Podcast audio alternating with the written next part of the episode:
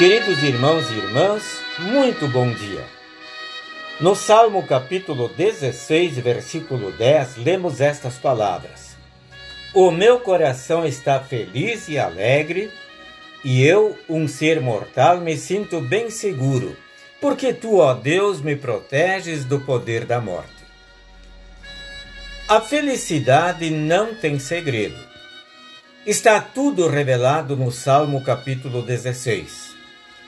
Martinho Lutero, teólogo e reformador da Igreja, chama este salmo de joia de ouro, pois nele Davi escancara o segredo da felicidade. Tu me mostras o caminho que leva à vida. Sim, o caminho de Deus, e somente este, nos leva à vida que jamais acaba. Por essa razão, Deus nos alerta a não procurarmos rotas diferentes para a vida eterna. Davi escreve: Aqueles que correm atrás de outros deuses trazem muito sofrimento para si mesmos. Pessoas que seguem o itinerário alternativo com outros deuses podem até acumular joias temporais, como riquezas, bens e fama. Entretanto, essas pessoas sofrem porque não possuem a joia da vida eterna. Por isso são infelizes. Mas ninguém precisa viver infeliz. A boa notícia da vida eterna é para todos. Para revelar essa verdade ao mundo, os apóstolos Pedro e Paulo utilizaram o versículo 10 do Salmo 16 para falar de Jesus. Neste salmo está escrito: Porque tu, ó Deus, me proteges do poder da morte. Eu tenho te servido fielmente e por isso não deixarás que eu desça ao mundo dos mortos.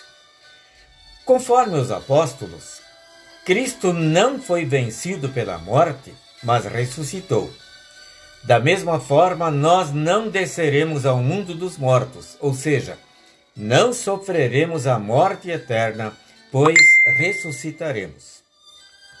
Este é o segredo da felicidade Saber que Cristo morreu para nos dar a vida que não termina na morte terrena, mas continua na ressurreição. Que bela joia é o Salmo 16. Olhe para esta joia quando dias de dificuldades e tristezas nublarem sua vida.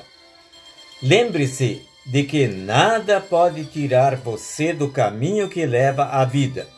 E não se esqueça da promessa de Jesus teremos felicidade para sempre. Amém.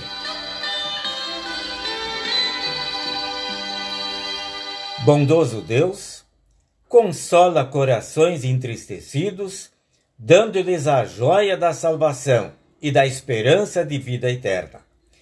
Faze a nossa vida espelhar o brilho que vem do teu Filho que morreu na cruz para pagar os pecados de todos e que ressuscitou Amém.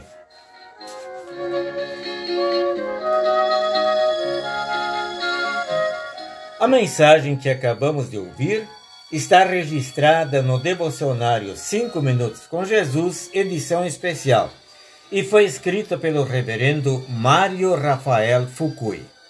Desejamos a todos vocês um dia muito abençoado pelo Senhor.